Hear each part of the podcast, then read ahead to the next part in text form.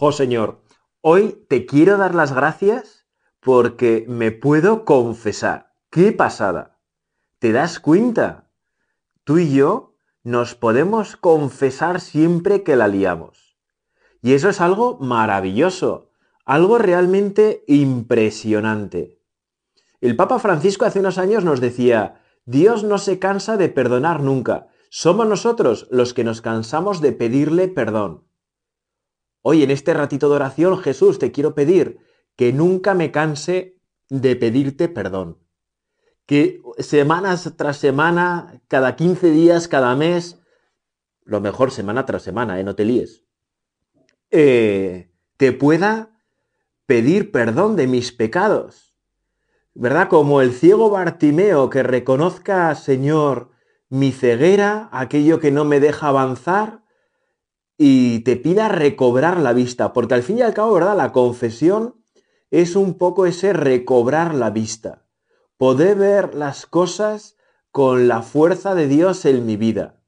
Y es que el pecado, ¿verdad? Todos tenemos experiencia, probablemente tú también, lo que hace es que se oscurezca mi vista, que yo no vea las cosas con la fuerza, con la claridad, con las que tú me las muestras.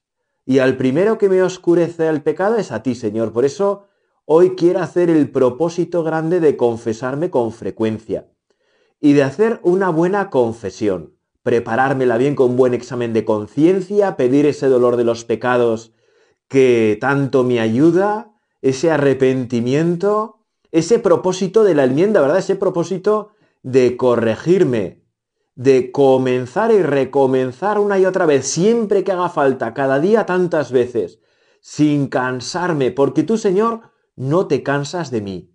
¿Te das cuenta? Tú te puedes cansar de Dios, pero Dios nunca se va a cansar de ti.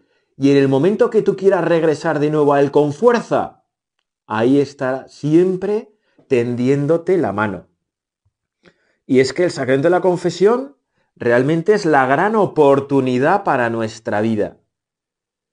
Recibid el Espíritu Santo. A quienes les perdone los pecados les quedan perdonados. A quienes se los retengáis les quedan retenidos. Este es Jesús resucitado, el primer día que se aparece ahí a los apóstoles y les da el poder de perdonar, de modo que ya no sea solamente suyo, sino de todos los apóstoles y sus sucesores, y de sus colaboradores, colaboradores, nosotros los curas. Por eso qué maravilla poder ir a confesarte. Poder ir a una persona que te entiende, el sacerdote, ¿verdad? Pecador como tú, con tus debilidades, con tus fragilidades. Alguien que no se va a asustar de ti, que te mira siempre con cariño, porque sabe lo que cuesta confesarse. Si es que los curas, no te engañes, ¿eh? sabemos que cuesta confesarse, porque a nosotros que también nos confesamos, también nos cuesta confesarnos, también nos cuesta reconocer nuestro pecado, nuestra miseria, nuestra debilidad y exponérsela a otro hermano nuestro.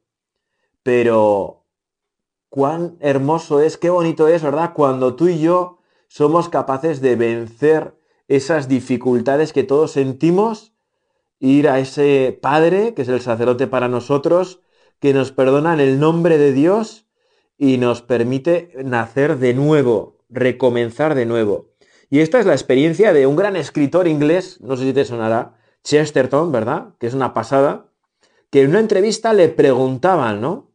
¿Por qué abrazó usted la iglesia de Roma? Y es que él era anglicano y en un momento dado, pues se convirtió, se hizo católico. Y dice él, ¿eh? fíjate, la respuesta fundamental, aunque en cierto modo elíptica, es para librarme de mis pecados porque no hay otra organización religiosa que realmente admita librar a la gente de sus pecados. Qué fuerte, ¿eh? Cuando un católico se confiesa, dice Chesterton, vuelve realmente a entrar de nuevo en ese amanecer de su propio principio y mira con ojos nuevos, más allá del mundo, un palacio de cristal que es verdaderamente de cristal. Él cree que en ese oscuro rincón y en ese breve ritual Dios vuelve a crearle a su propia imagen. Se convierte en un nuevo experimento de su creador, tanto como lo era cuando tenía solo cinco años. El sacramento de la penitencia da una nueva vida y reconcilia al hombre con todo lo vivo. pero no como hacen los optimistas, los hedonistas y los predicadores paganos de la felicidad.